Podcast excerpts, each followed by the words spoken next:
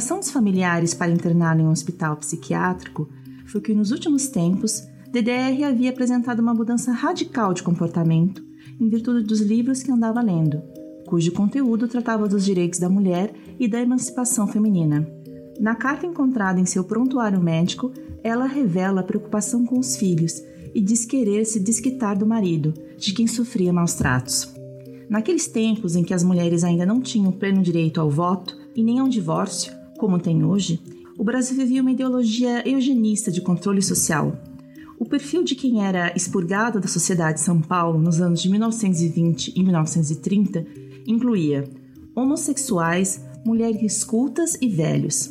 Quem revela esse drama é o linguista Antônio Akel, que transcreveu cartas nunca entregues aos destinatários, de pacientes do antigo Sanatório Pinel, hospital psiquiátrico localizado em Pirituba, zona norte de São Paulo.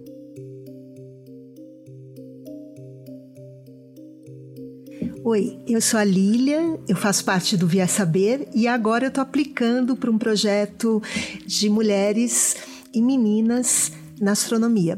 Hoje o nosso programa é especial sobre mulheres e apagamento histórico e a gente entrevista Luana Jales. Oi, gente, eu sou Adriana Virmon, também conhecida como Leôncio lá pela Geologia. Sou formada em Geologia aqui pela USP, estou terminando meu mestrado e a minha graduação toda eu fiz parte do coletivo feminista, que foi inclusive o primeiro coletivo feminista de um curso de Geologia aqui na, na Universidade de São Paulo também. Oi, eu sou a Mariane Vivan, vulgo sueca. Também sou geóloga aqui no, na Universidade de São Paulo, no IGC. É, a princípio eu entrei na, na, geografia, né? Também daqui, mas eu, eu acabei transferindo.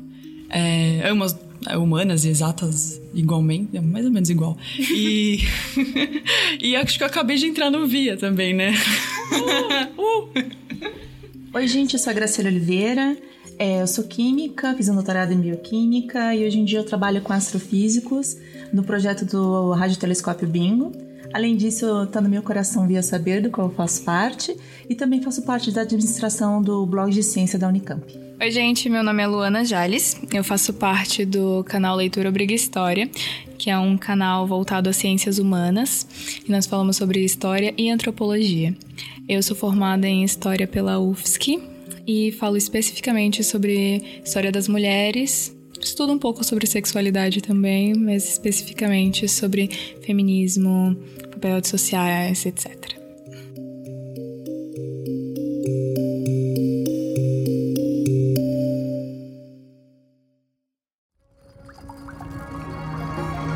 ViaCast, podcast do Via Saber.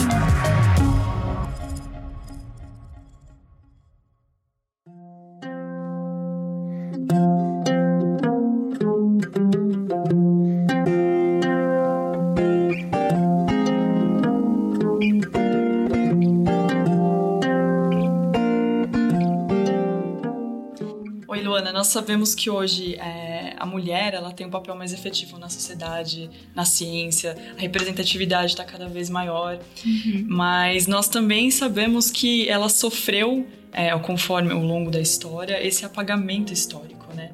É, na verdade, como é um, um, tema bem amplo, a gente queria saber é, a definição, o que é um apagamento histórico, tá. quais são os mecanismos que eles são feitos, né? Por quais meios eles são feitos na sociedade, é, quais são os processos efetivos para que isso aconteça, né? Uhum. E se tem um papel do Estado efetivo nisso, se a gente tem essa, esse controle social, digamos assim. Uh, apagamento histórico é a não fala, vamos chamar assim, ou não falar sobre certos indivíduos, certos grupos. Então, assim como nós tivemos um apagamento da história da África, por exemplo, ela foi como se fosse um país e não um continente inteiro, com várias. Uma diversidade enorme cultural, de povos, etc. Nós tivemos esse apagamento da mulher, né, que ela sempre foi relegada a um segundo plano. E nós tivemos, nós temos muitas obras sobre reis, sobre cientistas incríveis e tudo mais. E é difícil você citar de cabeça uma, duas cientistas famosas. Ou então mulheres que, que foram poderosas, assim. E isso é, é uma coisa muito séria. E é fruto de uma historiografia quase que completamente escrita por homens durante muitos e muitos séculos. E também de várias teorias que diziam que as mulheres são inferiores intelectualmente também, né? Então não se esperava que as mulheres fossem geniais ou que elas produzissem grandes feitos, né? Isso era visto como algo extremamente fora da curva. E então, mulheres que fizeram trabalhos que eu diria assim que foram acima da média, se não eram espetaculares, eles foram completamente apagados. Então eu diria que nós conhecemos muito mais figuras de homens que produziram trabalhos medianos do que mulheres que produziram trabalhos incríveis. Porque simplesmente não se tinha esse interesse, às vezes, de saber o que elas estavam produzindo, de saber sobre elas.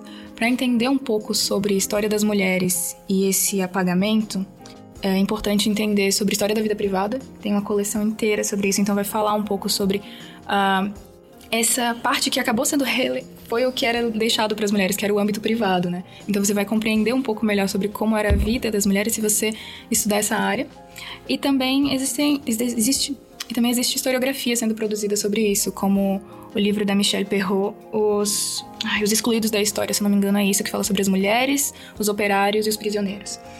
Então, nós estamos tendo um resgate dessa história, porque simplesmente não se falava tanto sobre as mulheres, sobre o que elas produziram, porque a história foi escrita por homens. E essa é a ideia.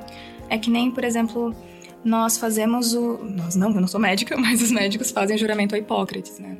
E o primeiro registro de um médico com esse título, na verdade, era uma mulher egípcia, que é, tinha o título de médica-chefe, que é, eu não vou lembrar o primeiro nome, mas era alguma coisa Pitá. Ai, meu Deus, eu sou, como eu falei, eu sou muito ruim com nomes, às vezes eu preciso escrever todos eles. Mas no caso, é, eu acredito que esse, o apagamento histórico seja fruto dessa historiografia masculina. E, e eu, eu tenho uma pergunta relacionada a isso, se, se, se importar. Se a mulher é tão poderosa, por que, que ela consegue ser apagada? É, tem uma relação entre poder e voz. O, o que que tá. Como ela consegue ser apagada? Essa é a minha pergunta. Então, eu acredito que a gente conhece a história, claro, das pessoas que tinham algum poder. Então, essa dificuldade das mulheres ascenderem ao poder, seja antigamente nas monarquias, nos impérios, etc., existia muito essa ideia do herdeiro, do divino vindo do masculino também. De uma ideia de ser de uma linhagem ter que ser preservada e isso ser assegurado a partir do homem herdeiro. Então acredito que essa dificuldade de acesso ao poder no, em muitas sociedades que foram basicamente construídas para serem herdadas por homens é, é o que faz com que seja difícil a permanência ou a reprodução do, da, do conhecimento que vem das mulheres. Mas deixa eu ver, o que você me perguntou era se, se nós somos tão poderosas, por que, que nós ficamos longe do poder, não é isso? Não, se a gente é tão não, poderosa, por que, que a gente é apagada? Por que, que a gente é apagada, né? Eu acho que tem justamente a ver com, com o fato da gente não ocupar as posições de poder. Uhum. Eu acho que é por isso que, que a gente acaba sendo apagado. É, a gente vê muito na, na academia, que é um negócio que teoricamente é, é super imparcial e não depende do seu sexo para fazer ou não. Mas muitas vezes, quando a gente cita autores de trabalhos, a gente nunca cita como a Ernesto, que é uma mulher pesquisadora uhum. que tem um trabalho incrível. A gente fala o Ernesto. A gente fala o Santos, o Silva, mesmo que seja uma mulher. Então a gente, inclusive a gente que é mulher, às vezes faz sem querer isso. A gente já meio que pressupõe que os homens que estão ocupando esse, esse espaço. Né? Luana, é, tem muito. Oi.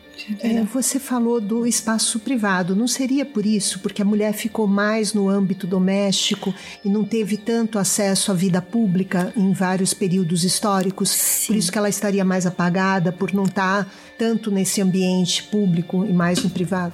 Sim, tem muito disso, porque existia muito essa ideia de que a mulher no âmbito privado ela é, ela é edificadora do lar. Ou uma coisa que, deixa eu ver se eu consigo ir para uma parte que foi uma pesquisa que eu fiz, que foi meu TCC, que foi sobre mulheres na Revolução Francesa, por exemplo. E eu acreditava que eu ia encontrar ali o berço do feminismo. Eu achei que era ali que eu ia encontrar as mulheres ganhando força e não foi isso que eu encontrei, porque por mais que a Revolução Francesa tenha começado, de fato, na verdade, né, eles colocam a queda da Bastilha, mas o que antecedeu a queda da Bastilha foi a Marcha das Mulheres sobre Versalhes, então pensei, ah, aí eu vou encontrar alguma coisa, vou achar registros de mulheres incríveis, e realmente tem, mas eles foram completamente colocados de lado. Né? Então, por, especialmente durante a Revolução Francesa, foi reforçada essa ideia de que a mulher tinha que ficar em casa. Por quê? Porque a partir do momento que ela começou a ocupar os espaços de querer organizar a fila do pão, aliás, isso sim, é, foi uma coisa de revolta, porque as mulheres começaram a tentar organizar a fila do pão, para dizer quem que ia receber isso, quem que ia receber aquilo, usar calças. Tanto que a lei para as mulheres não usarem calças na França, acho que foi, caiu lá por 2002, alguma coisa assim, porque esqueceram simplesmente.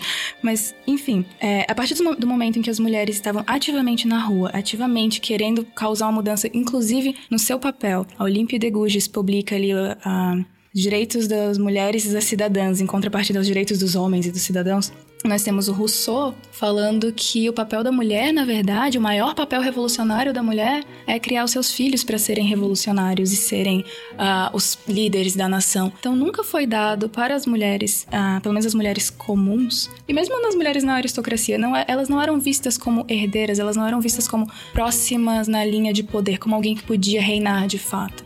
Tanto que, assim, nós lembramos de rainhas fortes como a Elizabeth I, a Rainha Vitória. Nós temos essas figuras que se sobrepõem ali, mas elas são uma exceção. Muitas rainhas que conseguiram reinar de fato, elas vieram, a, elas precisaram lutar muito para ficar ali, como foi o caso da Elizabeth I e a Rainha Vitória né, deu um golpe, não, não foi a Rainha Vitória, mas a Catarina, a Catarina Grande deu um golpe de estado assim, né, de então, por exemplo, eu acredito que é isso. Nosso, essa ideia de relegar as mulheres à, à esfera doméstica afastou muito a gente da esfera política e também dos outros meios, como né, da academia, produção científica.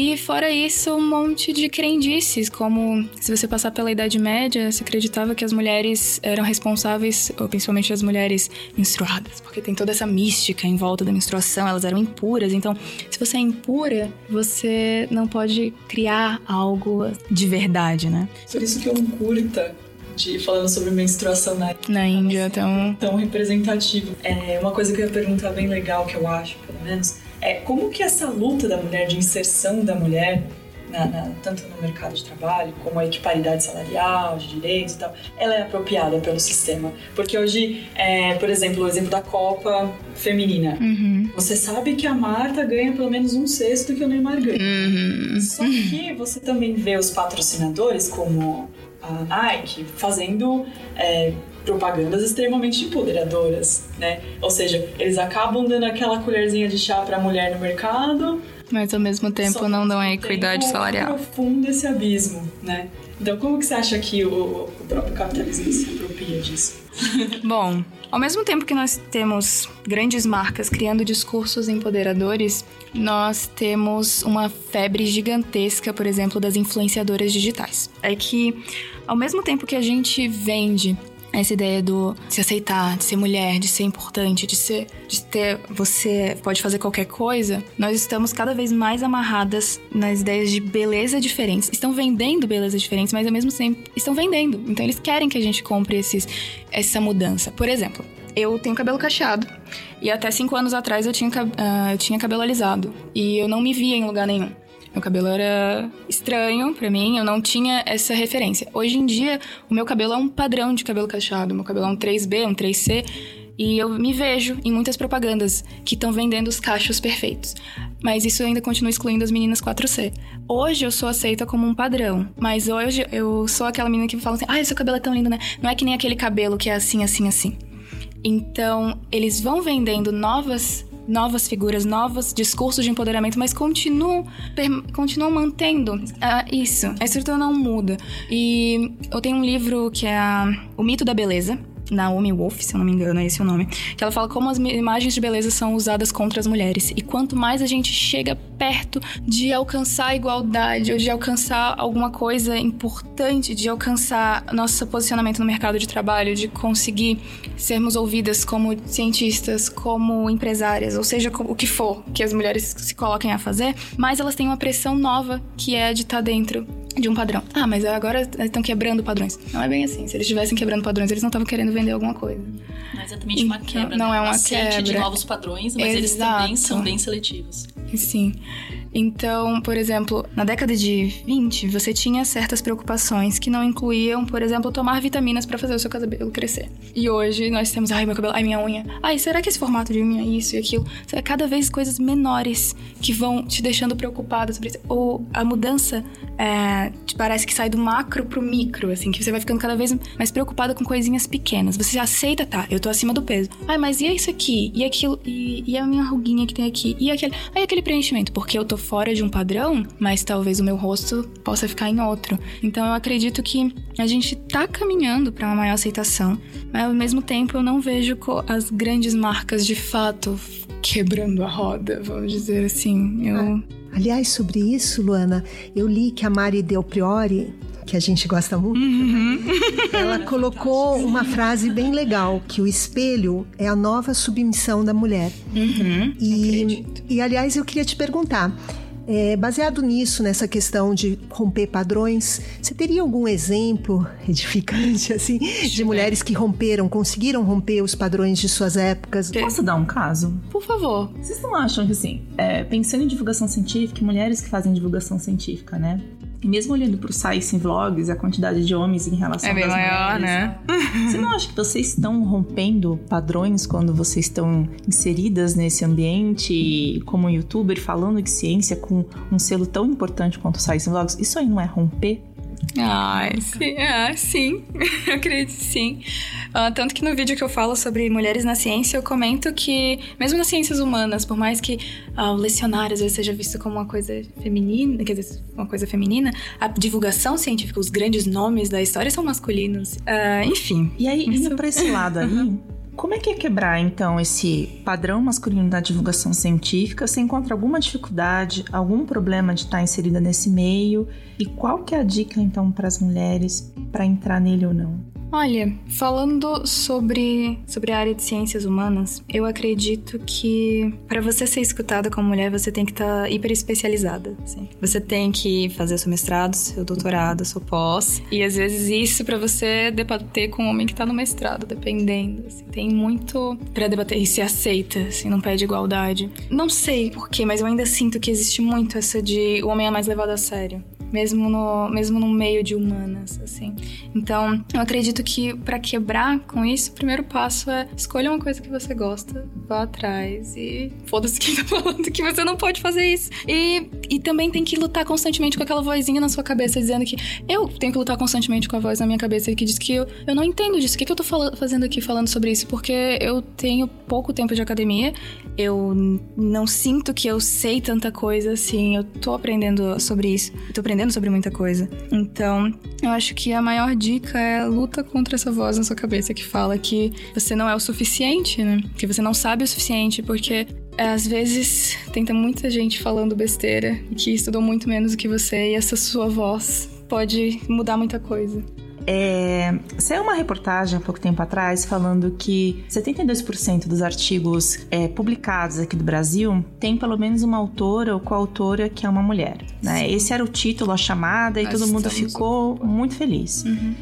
E aí eu comecei a ver uma série de críticas na internet, falando assim, olha, se a gente tem tanta mulher é publicando, então a gente não precisa de programas voltados para mulher. Isso aí é moda, hipocrisia e tentativa de chamar atenção. Eu ouvi isso já na internet. Hum. Então, eu queria que você comentasse chamando para briga, mas antes eu vou dar dois dados assim. A maioria dessas mulheres estão então na medicina, ciências biológicas, tá. onde elas estão mais publicando. Quando você vai para química e física, isso sai para faixa lá de 40%, e quando você vai para para engenharia, isso cai para 32% né? Se a gente uhum. observa. Qual é a sua opinião sobre essa relação de, de programas voltados para mulheres na ciência? Você vê isso como necessário? E, e, e qual é a importância disso, então, atual e para o futuro da, das mulheres, assim, na ciência? Então, sobre a importância de programas para incluírem mulheres nessas áreas ditas não femininas, nessas, nas ciências, né? Bom, eu acredito que eles são sim necessários. Por mais que nós tenhamos mulheres, hoje em dia as mulheres são a maior parte das que têm acesso a uma pós-graduação. As mestrandas hoje em dia são maior, o número de, mestra, de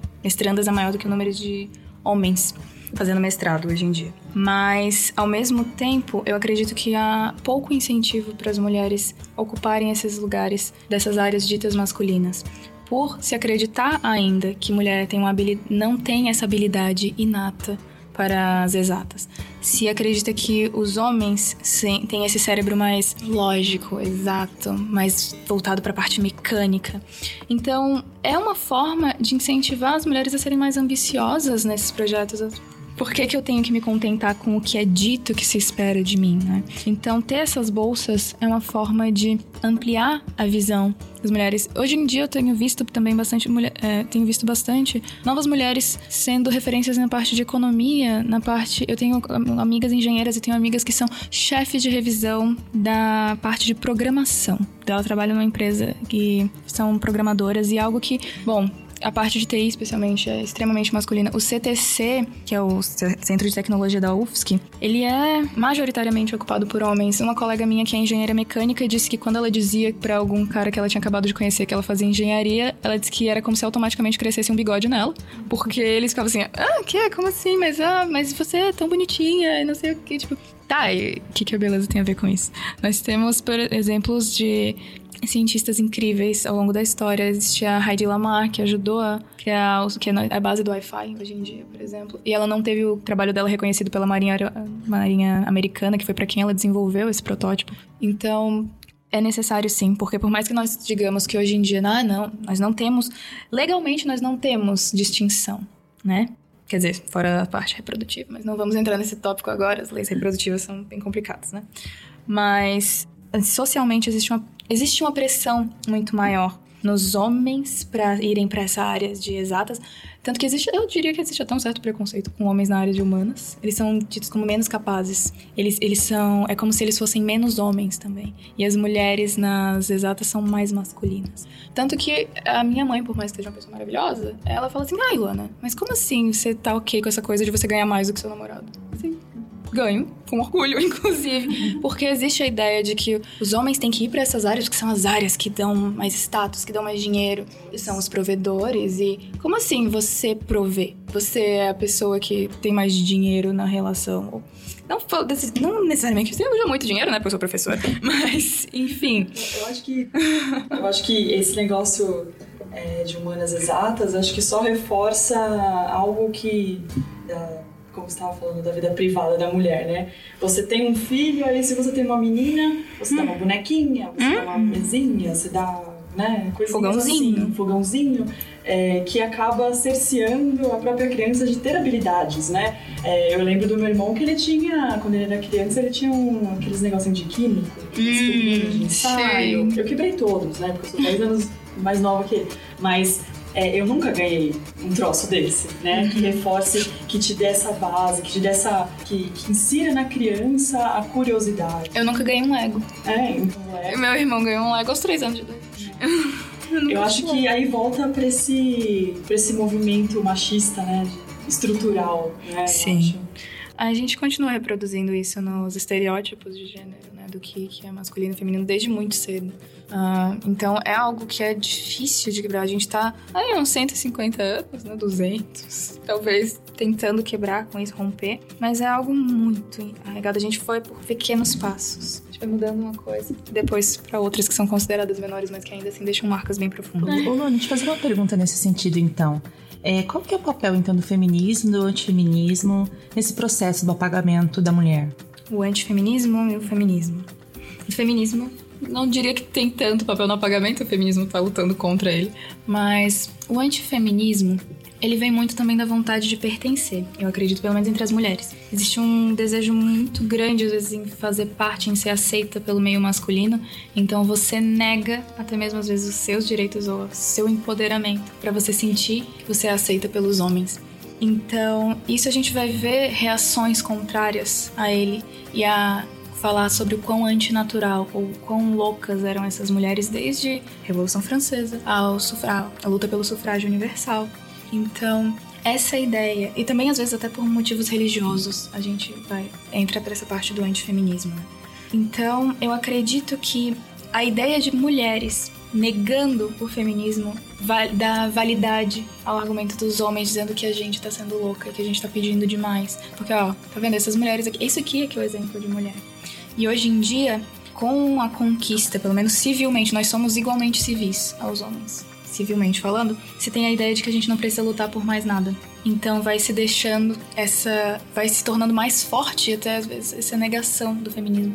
Esse medo de se dizer feminista. Porque parece que virou uma palavra extremista, principalmente nos tempos em que Tá bom, estamos. né? E isso com certeza tem consequências em diminuir ah, o lugar da mulher, às vezes, porque não, a gente. Não o lugar da mulher, mas o que as, essas mulheres de hoje estão reivindicando. E uma outra coisa, agora falando sobre feminismo em si, o- eu acredito que o feminismo ajudou a gente a não ser tão apagada porque ajudou a gente a ocupar a academia. E a partir do momento em que nós temos mais mulheres nesses espaços, nós temos um interesse maior em saber sobre elas, em saber sobre as minhas antepassadas, os meus antepassados, vou colocar assim, mas no feminino. Então, em saber como era isso, saber se, tá, se é verdade, tudo isso que tá por ali, de, nossa, realmente não tiveram mulheres, assim, que fizessem produções que valessem a pena, que fossem memoráveis, que valessem a pena pesquisar sobre. Então, a partir do momento em que nós temos essa, esse movimento feminista ganhando força, nós também, tam- também damos mais força à história das mulheres, né? É isso que eu acredito, essa parte. E Luana, posso só voltar num tópico Claro. que eu não sei se ficou muito claro pra mim. Quando a gente fala de apagamento histórico, né? É, você como historiadora, quais são os mecanismos assim que você vê num discurso, as análises de conteúdo, o que que você procura nas suas pesquisas que te que te mostrem que tá, ah, isso aqui tá realmente tá tirando a mulher da- do contexto histórico por causa disso, disso, disso. O que que você analisa nas pesquisas que te mostrem esses fatos por trás? Porque é sempre entre linhas, né? Sim, sim, eu Né? tô entendendo. Né? Isso eu tô vendo aqui. E como é que a gente faz mesmo pra estudar essas pessoas, né? Porque se elas foram apagadas, fica É, difícil então. ter acesso a esses registros. Bom, o que a gente fala às vezes de apagamento histórico não é só de indivíduos, é das mulheres num geral também. Tanto que, por exemplo, eu comento que o direito é uma boa, é uma ótima fonte para entender como as mulheres são apagadas, porque se você olha ali e você lê e não tem referências a elas, ou se tá tudo escrito no masculino, bom, hoje a gente sabe que todos quer dizer a todos, tanto homens quanto mulheres, mas antigamente não era assim. Então, eu diria que tem áreas em que o apagamento é mais facilmente perceptível e o direito eu diria que é uma das melhores formas de, de você ter fontes sobre como era a vida das mulheres, ou, ou como era a situação legal das mulheres. Então, porque se você não tem uma base jurídica para lutar por algo, ou você não, se você para defender algo que você quer, pra, se você não tem um amparo legal, você com certeza tá sendo colocado a um nível abaixo dos homens. Então isso é inferiorização, com certeza. Então a gente consegue entender a importância do feminismo, a importância das mulheres eh, pela luta pelos direitos, pelos direitos civis. E hoje o direito, eu digo que ele entra, a luta feminista entra muito mais no campo do direito penal, porque a gente está lutando pela criminalização de certas práticas, por exemplo, ou endurecimento de penas, como por exemplo a gente tem a Maria da Penha, graças a Deus, e que ela ampara em diversas áreas, não só a violência física, mas como psicológica, financeira, etc. E nós tam- estamos lutando, por exemplo, pela descriminalização do aborto, por exemplo. Então, ela entra no âmbito penal e não tanto no âmbito civil, porque essa parte foi conquistada, teoricamente, como a gente estava conversando. Mas eu diria que é assim, a partir muito do, do que a gente tem, tanto no direito, quanto também discurso, os livros de história em geral. A gente tenta achatar, e as mulheres aqui, onde é que elas entrariam? E nós temos, às vezes, livros inteiros que vão falar sobre ah, movimentos políticos que não vão citar uma mulher. Talvez a mulher de alguém, a esposa de alguém, mas você não vai falar sobre quem teve participação ali. Voltando à Revolução Francesa, por exemplo, como eu disse, ah, a gente sabe sobre a queda da Bastilha, mas vocês já tinham ouvido falar da Marcha das Mulheres sobre Versalhes? Ou Como que isso tá na. né? Como que isso tá no registro? Como que você chegou nisso? Ah, isso não é difícil de, não é difícil de achar, tá? É só porque não, os professores não se fala sobre isso. A gente acaba não chegando à sala de aula. Você faz uma peneira do que é pra mais importante pra ser passado e a peneira não abrange a história das mulheres. É isso, na verdade. Não tem. Acho que é a forma mais simples que eu vou conseguir te explicar. Então, por exemplo, a Olympiade de Gouges acabou decapitada também e foi por provocar motim, por ser antirrevolucionária, por dizer que as mulheres eram tão, tão cidadãs quanto os homens. É bom que também ela, era, leve- ela tinha uma simpatia pela Maria Antonieta, que foi outra pessoa super vítima. Tá bom, não vou botar vítima, mas da vítima da. Eu diria da. Isso. Ela teve, não era nenhuma. Não era uma, uma das melhores monarcas, né? Mas ela teve uma propaganda extremamente forte contra ela, né? Então, é isso. Na, no filtro que se faz sobre o que é importante ensinar, não se entra história da África, não se entra as mulheres, se entra várias coisas. E a gente acaba com a história dos vencedores, como que se fala, né? E dos homens, especialmente. Isso. Só entra a história do homem branco ocidental. É, é, é Europeu.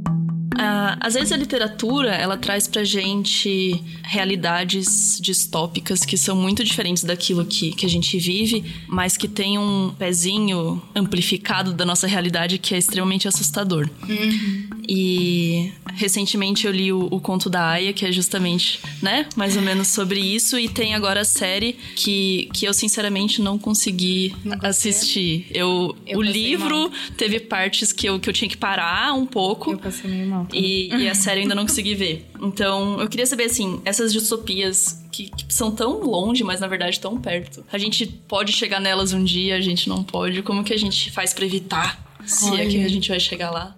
Eu espero que a gente nunca chegue lá. Mas, ao mesmo tempo.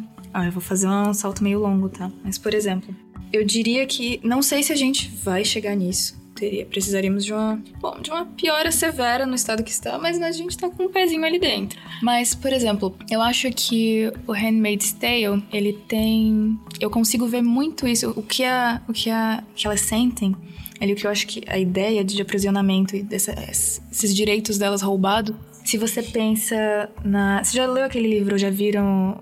Desculpa, é um quadrinho, né? O Persepolis?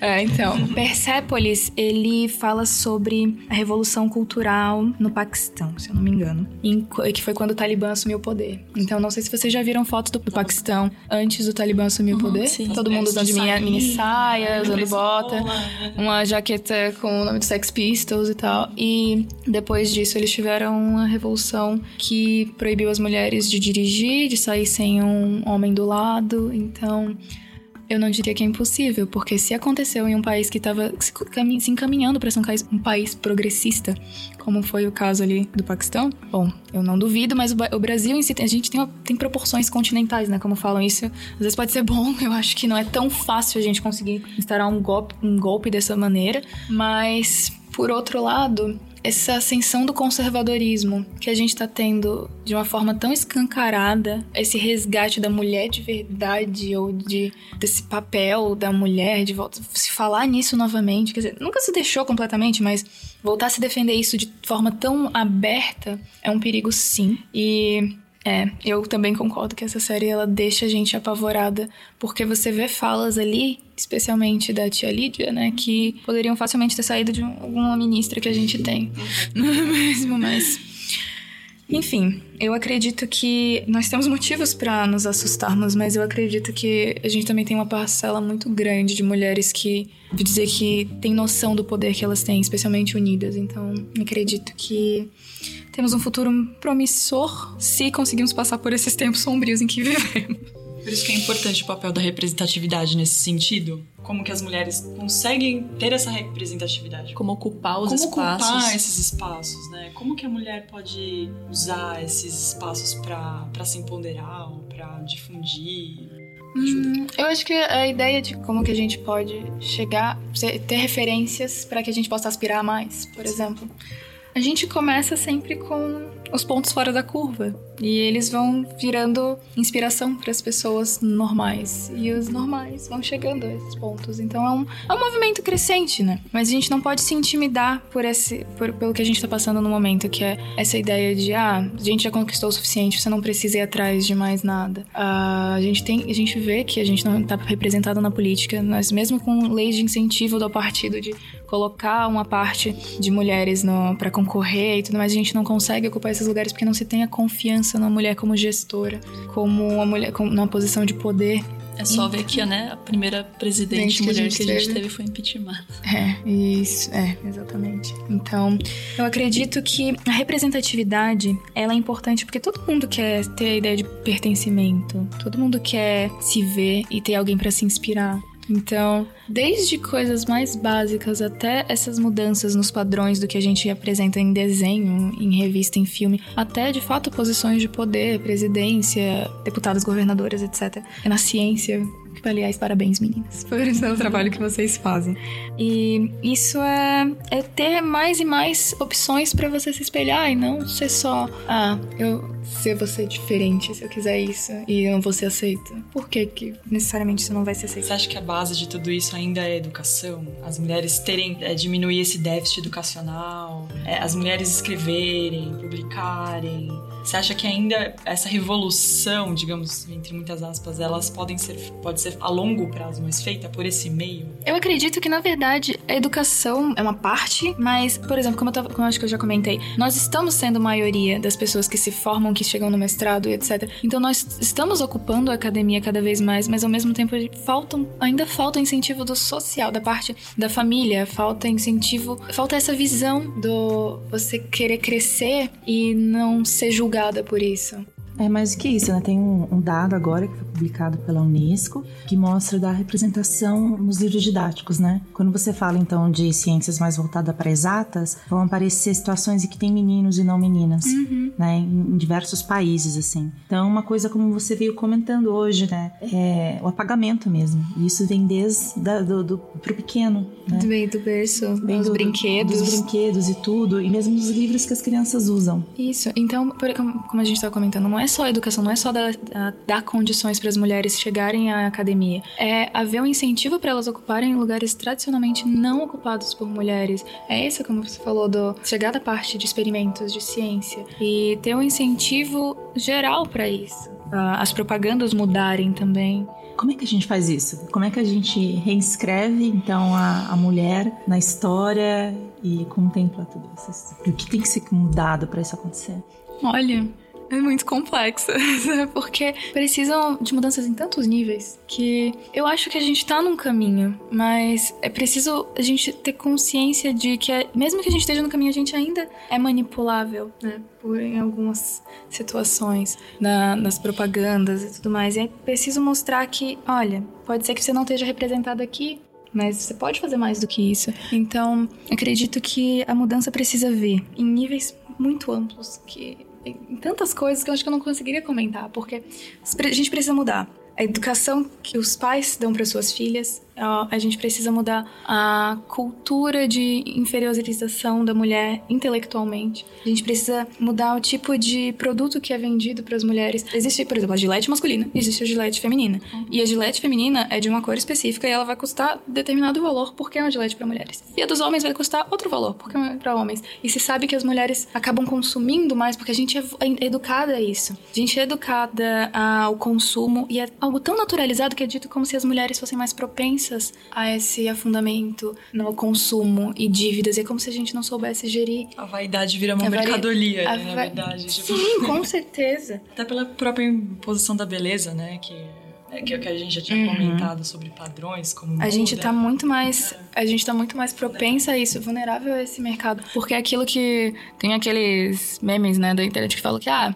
O que um homem precisa fazer pra ir no primeiro encontro? E o que uma mulher precisa fazer pra ir no primeiro encontro? Quantas horas ela precisa pra se arrumar? Quantas horas um homem precisa pra se arrumar? E porque se espera disso. A chance que você tem de ser julgada mais atraente, mais interessante, se você chegar de cara lavada e tênis, e um homem chegar de cara lavada e tênis, são muito diferentes. Então, é muito longa a lista de coisas que a gente precisaria mudar, mas eu acredito que a gente tá conseguindo ter vozes que vão mostrando aos poucos que não é preciso seguir esse caminho. Que, e, e olha, eu não sou absol- eu absolutamente não sou contra a ideia de se usar maquiagem ou de você. se- Você tá. Afinal, a gente vive numa sociedade se existe a ideia do que é ser sociável. E eu, eu acho bonita. A Sabrina Fernandes do Tese 11, por exemplo, ela fala que uma das coisas que ela mais gosta é de maquiagem, é de se maquiar também, porque ela se sente bem fazendo isso. E ela faz isso conscientemente, é uma coisa para ela, não é só porque é algo socialmente aceito. Exato, não é só porque é socialmente aceito ou imposto. Ela tem consciência da pressão que existe para as mulheres estarem nesse padrão, se maquiarem, estarem bonitas e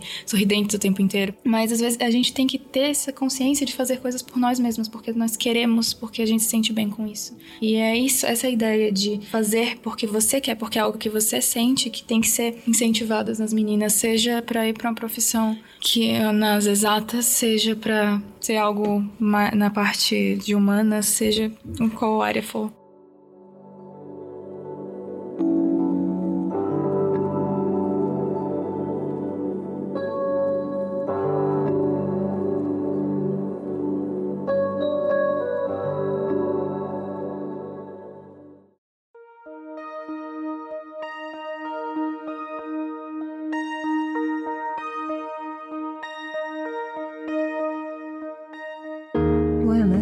Coisa sobre referências que você falou e eu queria trazer algumas velas no escuro, que são algumas pessoas e alguns projetos que têm sido feitos no Brasil ultimamente, que dão voz para as mulheres. E depois queria te perguntar sobre algumas coisas que podem ser inspiradoras, projetos, literatura de mulheres, né? Então queria citar alguns projetos aqui mesmo na USP, trazer meninas para a ciência, alguns projetos no sul da onde Ai, você veio, uhum. que Mulheres na Ciência trazem perspectivas novas para muitas meninas, referências novas do que elas podem querer, não só aquilo que o papel tradicional colocado para uhum. elas, né? E um trabalho na região de Brasília da professora Gina Vieira Ponte, que é muito bonito, chama Mulheres Inspiradoras. Parece que começam a aparecer luzes nesse nosso caminho difícil. Uhum. Então, queria saber de você se você tem alguns exemplos inspiradores para a gente usar como referência para as mulheres.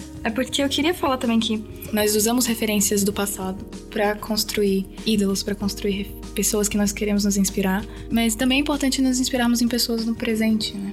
Como nós temos, por exemplo, a Chimamanda Ngozi criando, falando na literatura, publicando somos, eh, Sejamos Todos Feministas ou Para, criar, edu, para Educar Crianças Feministas.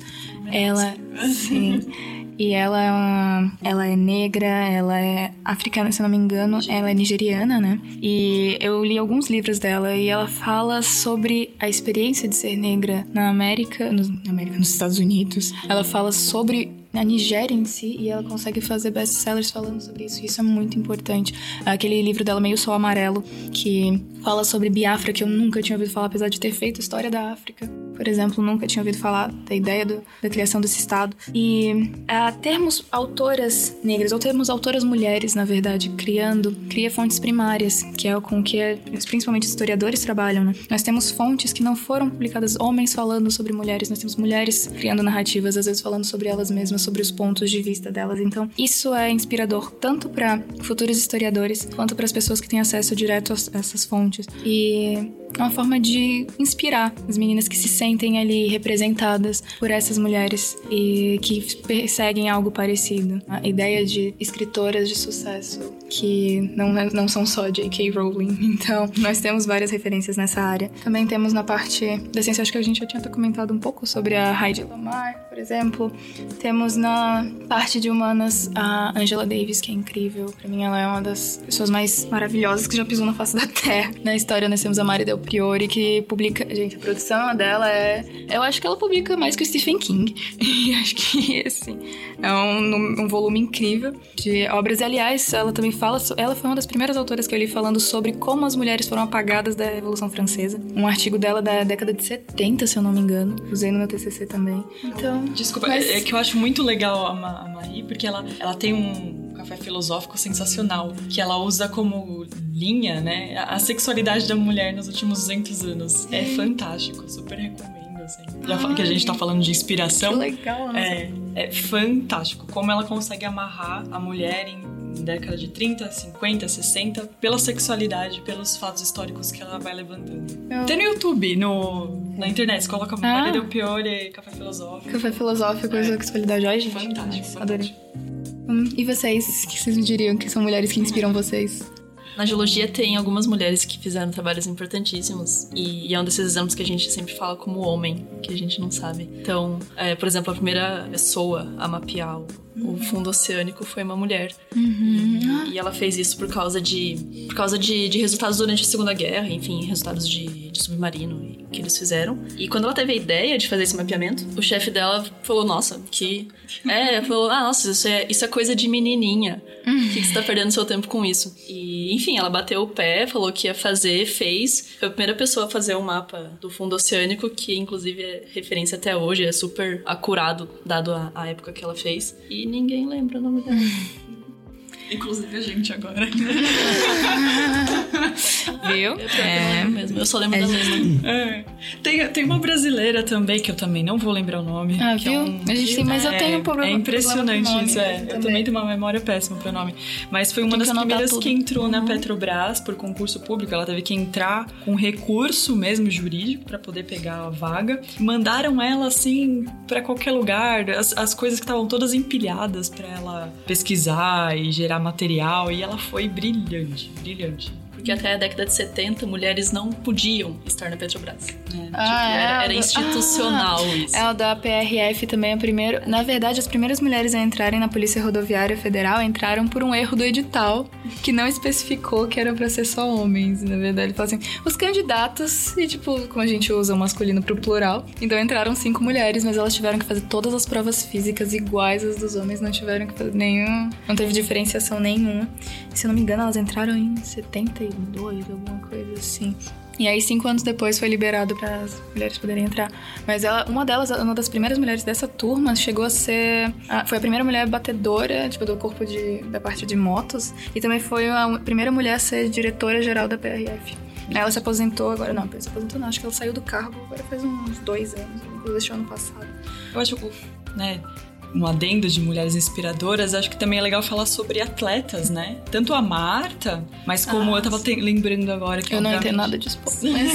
Não, mas eu também não vou lembrar nomes, mas eu tava vendo um videozinho desses um dia no, Facebook sobre a primeira mulher que correu Uma maratona. maratona, é, isso. Que ela era cercada Aham. tipo, pelo treinador, pelo namorado dela. pra não verem que era uma mulher. Pra não verem que era uma mulher, sim. e quando viram que era uma mulher, tentaram, tipo, literalmente bater nela e tudo Uhum. mais. Acho que esses ícones de, de- no atletismo, né, nos esportes no geral, também é super empoderador pra mulher, né? E assim, uma dica que eu ia dar, só uma dica que a gente tava falando antes de vir pra cá, tava falando com a Leon, que é a Jessica Wade, que ela começou um projeto muito legal na Wikipedia, que é pra ela inserir uma cientista por dia. Ai, que então, eu acho que ela faz inspirador e o que essas mulheres fazem também é inspirador, então acho que é uma propagação que deveria continuar. Tem o projeto do Lendo Mulheres Negras, que é incrível. Que ele é um projeto do, do Instagram, mas que foi pro YouTube também. E fora isso, em, em outras áreas, nós temos a Cristal. Não sei se vocês já ouviram falar da Cristal Aham, Muniz. Eu já. conheço ela pessoalmente. É, O namorado dela é meu amigo. que tem o projeto do Um Ano Sem Lixo, da ideia de vida sem lixo. Ah, inspirado nessa ideia também tem a, a Joana Vosgrau, que também pessoalmente é uma amiga, que ela abriu o primeiro café, é o primeiro restaurante lixo zero do Brasil. Eles não produzem absolutamente nada de lixo. Tudo que eles fazem ou vai pra compostagem, eles compram tudo a granel, eles fazem um empenho gigantesco pra fazer um mundo melhor também, né? Essa ideia. E claro, o projeto não é só dela, é ela mais uma amiga e o namorado, mas enfim, vou puxar a sardinha pro lado dela, porque eu conheço. Ah.